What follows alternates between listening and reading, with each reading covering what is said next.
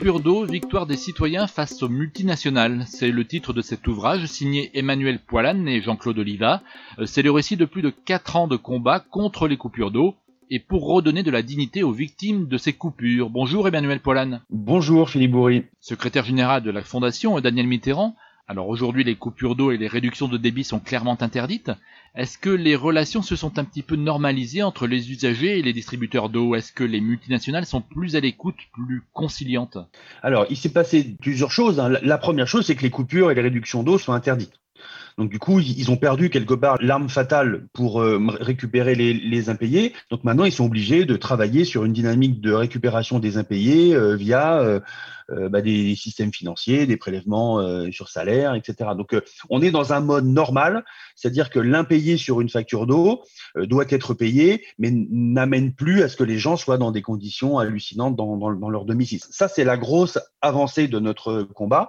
Il y a un autre sujet qui a été très intéressant dans notre combat, c'est qu'on a travaillé avec euh, l'IRSTEA, notamment avec Marie Tsanga, qui a travaillé avec ses étudiants, qui a récupéré les bases de données des 1500 témoignages que l'on a eus et qui a fait un travail scientifique d'analyse de ces témoignages et qui a rendu un document qui est accessible aussi sur le site de la Fondation, et qui explique ce que vivent ces populations pauvres et en quoi euh, la violence mise en œuvre par les multinationales euh, était contre-productive pour tout le monde. Et ce qui a été très intéressant pour nous, c'est qu'à la fin de notre combat, on a pu présenter ce document avec Marie Tsonga en présence de l'ensemble des multinationales de l'eau et des représentants des régies publiques pour que les multinationales puissent s'en emparer. Ça a clairement amené une évolution dans, le fonctionnement des, multinationales. Ces changements ont été très rapides chez, certaines, notamment Suez, qui a été la première multinationale condamnée et qui derrière a très vite changé son mode de fonctionnement pour mieux accompagner euh, les problématiques d'impayés.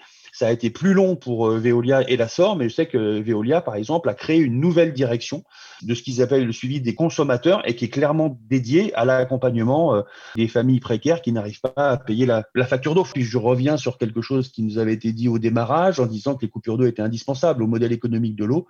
On se rend bien compte euh, plusieurs années après bah, que c'est pas du tout le cas, que les, coupures d'eau sont interdites et que le modèle économique de l'eau, il est toujours ce qu'il est, avec, ses faiblesses, avec ses forces, mais il ne s'est pas du tout écroulé avec l'interdiction des coupures d'eau. Reste encore un combat, celui de faire reconnaître le droit à l'eau pour tous dans la loi. Euh, les députés avaient entamé le travail avant 2017. Où en est-on depuis?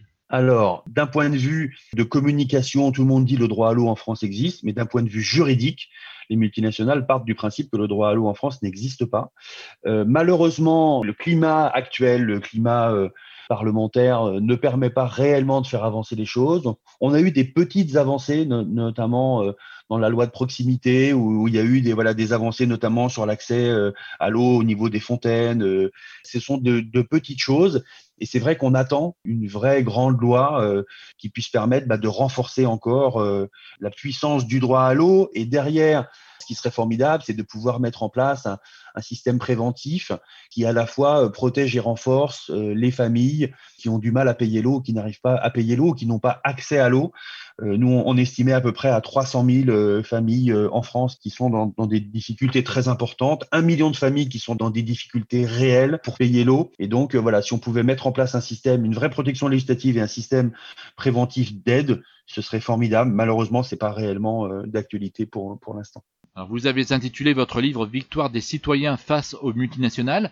Euh, cela veut dire que votre combat va au-delà des géants de l'eau, il s'inscrit euh, dans une autre dynamique? Alors c'est pour ça qu'on a fait ce livre. C'est autant pour raconter l'histoire que pour inviter les citoyens qui sont engagés, qui mènent des, combats, à se dire que parfois on peut renverser la table.